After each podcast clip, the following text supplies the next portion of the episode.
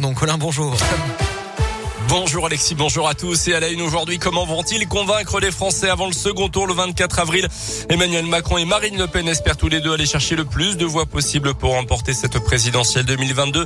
Plusieurs candidats ont d'ores et déjà appelé à faire barrage à l'extrême droite. Yannick Jadot, Anne Hidalgo, Fabien Roussel ou encore Valérie Pécresse. À l'opposé, Eric Zemmour et Nicolas Dupont-Aignan appellent à voter pour la leader du Rassemblement national. Le choix s'annonce compliqué pour les électeurs de Jean-Luc Mélenchon qui est arrivé troisième dimanche soir avec 22% des suffrages. Pas une voix à Marine Le Pen, a déclaré le leader de la France Insoumise.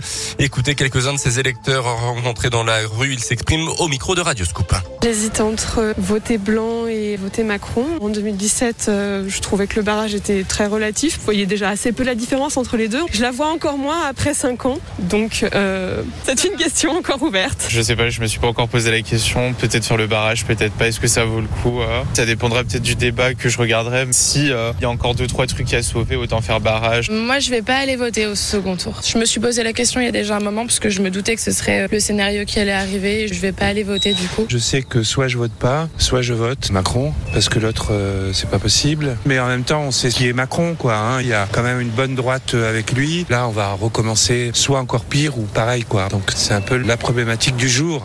Et à noter que le traditionnel débat de l'entre-deux tours aura lieu mercredi prochain, le 20 avril, à 21h, retransmis évidemment en direct à la télévision. En Auvergne, on en sait un petit peu plus sur le drame survenu à Clermont sur la 71 samedi soir. Un homme de 25 ans a perdu la vie à scooter. Il circulait sur l'autoroute avec un engin de 50 cm cubes, ce qui est strictement interdit. D'après la montagne, il était en livraison d'un repas à domicile lorsqu'il a été percuté par l'arrière. Éjecté de son deux roues, il a été percuté par d'autres véhicules. Ensuite, une autopsie doit être pratiquée dans les prochaines heures. Sur la route et toujours dans le Puy-de-Dôme, la conductrice impliquée dans un accident mortel à Marsa en 2018 a été condamnée. Elle avait mortellement percuté un garçon de 20 ans qui se trouvait sur le bord de la route. La jeune femme âgée aujourd'hui de 25 ans ne s'était arrêtée que 100 mètres plus loin. Elle avait près d'un gramme et demi d'alcool par litre de sang.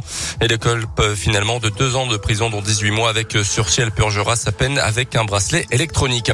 Ils seront rendus publics ce mercredi comme le veut la tradition. Le président du Conseil constitutionnel, le socialiste Laurent Fabius, va dévoiler les résultats officiels du premier tour de la présidentielle. Elle est de qualifier Emmanuel Macron et Marine Le Pen ne, l'ont évidemment pas attendu pour repartir en campagne. Chaque jour compte. Le chef de l'État sortant était ainsi dans le Grand Est hier avec notamment un meeting hier soir devant la cathédrale de Strasbourg où il a été interpellé en plein discours par des militants de la France insoumise, lui demandant notamment le retour de l'ISF. La candidate du RN a fait le tour des médias hier avec un déplacement dans l'heure sur le thème de la ruralité et de la démocratie également. Elle souhaite par exemple mettre en place un référendum d'initiative citoyenne, une mesure réclamée pendant la crise des Gilets jaunes. Les adversaires qui auront donc l'occasion de se confronter la semaine prochaine. Notez enfin qu'une enquête préliminaire a été ouverte à la suite de la plainte de deux associations euh, qui remettent en cause le démarchage par SMS du parti d'Éric Zemmour ciblant les électeurs français de confession juive à la veille du premier tour, une infraction passible de 5 ans de prison d'après le code pénal.